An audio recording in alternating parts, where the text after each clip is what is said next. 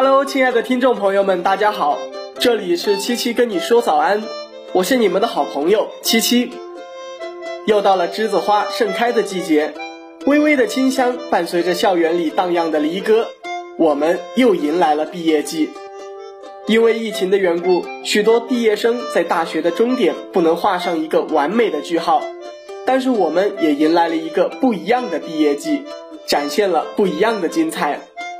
河南有一所大学就出了新花招，让原本对离别季有着淡淡忧伤的毕业生们充斥着对未来的向往。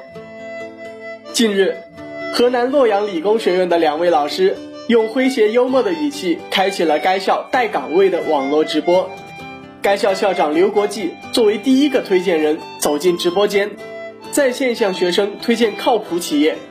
当天共推荐了四家企业，岗位五百余人，共吸引了七千余人在线观看。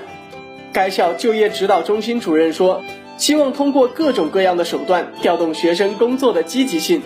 我们的口号是帮助一个是一个。”此外，该校毕业班辅导员也在家中当起了主播。利用网络带货的形式推荐自己的学生，在直播中，老师详细的介绍了学生的个人信息、特长以及综合表现等，让更多的用人单位了解学生，帮助学生解决就业问题。学生们表示，这种方式很新颖，发自内心的感谢老师的付出。为了学生们的未来，老师们也是付出了自己的血与汗，而因为疫情的阻隔。毕业生们在毕业照上也是绞尽脑汁，许多网友笑称这一届毕业照太难了，网上甚至出现了最难毕业照的热搜，让我们一起去看一看吧。大学四年青春回忆，毕业照不可或缺。然而，继最难毕业生这个话题之后，最难毕业照这个话题也荣登热搜。这届的毕业照也实在是太难了。